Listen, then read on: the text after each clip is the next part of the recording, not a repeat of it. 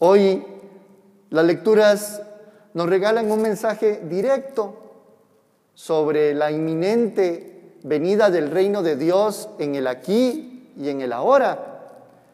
¿Y cuál es la actitud fundamental para hacer presente ese reinado de Dios?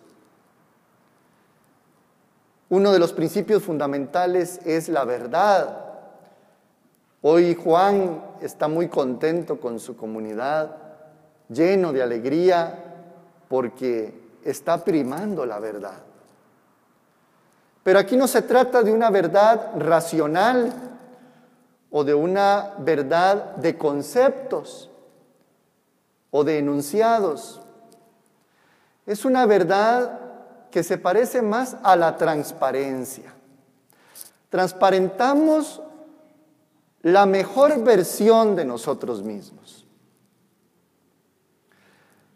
que tiene que ver íntimamente con otra actitud que es el amor verdadero. Un amor verdadero, pleno, que se distingue de otras partes del amor, las incluye, pero se distinguen va más allá de la, de la simpatía, va más allá de la afinidad, va más allá del afecto. Es la opción radical por sentirnos todos miembros de un mismo pueblo en igualdad de dignidad, siendo verdaderos hermanos. Son las mismas actitudes de Jesucristo cuando estuvo entre nosotros. Ese es el amor verdadero una entrega radical, inclusive hasta la muerte. Cuando en el Evangelio se dice que quien conserva la vida la pierde, pero quien la pierde por el reino la ganará, en varias ocasiones aparece esto en el Evangelio, es este sentido, es esta donación permanente donde no nos es indiferente nadie. Incluye el afecto, incluye la simpatía, pero muy distinto a que solo nos quedemos ahí. Es el verdadero amor como transparencia que dejamos salir dentro de nosotros.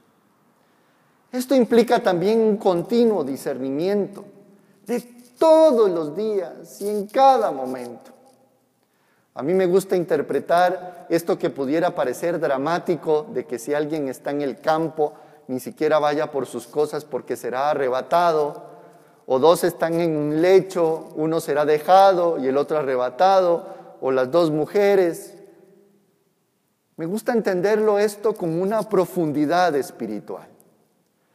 Constantemente, todos los días de nuestra historia, necesitamos hacer una opción de qué va a primar en nuestra vida. Si el buen espíritu o el mal espíritu. La opción radical por Dios hace que estemos en discernimiento continuo para que sea arrebatado de nuestros corazones el mal espíritu, que no nos deja vivir esta opción radical en la transparencia. Es lo que fácilmente nos lleva a lo contrario, que es la doblez, el engaño, también lo dice Juan en la lectura de hoy. La doblez y el engaño son los frutos del mal espíritu. No somos nosotros mismos.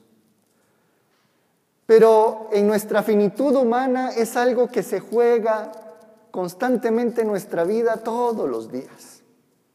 Si lo que va a primar en nuestro corazón es el buen espíritu, el espíritu de Dios, o lo que termina primando es el mal espíritu. Este discernimiento de espíritus es la exigencia hasta el cansancio de todo cristiano. Si hay algo en lo que nos podemos exigir es un constante discernimiento de espíritus. Cuando nos abrimos a la gracia de este Dios que quiere hacerse presente, que quiere acontecer en nosotros, necesitamos estar abiertos a esta posibilidad.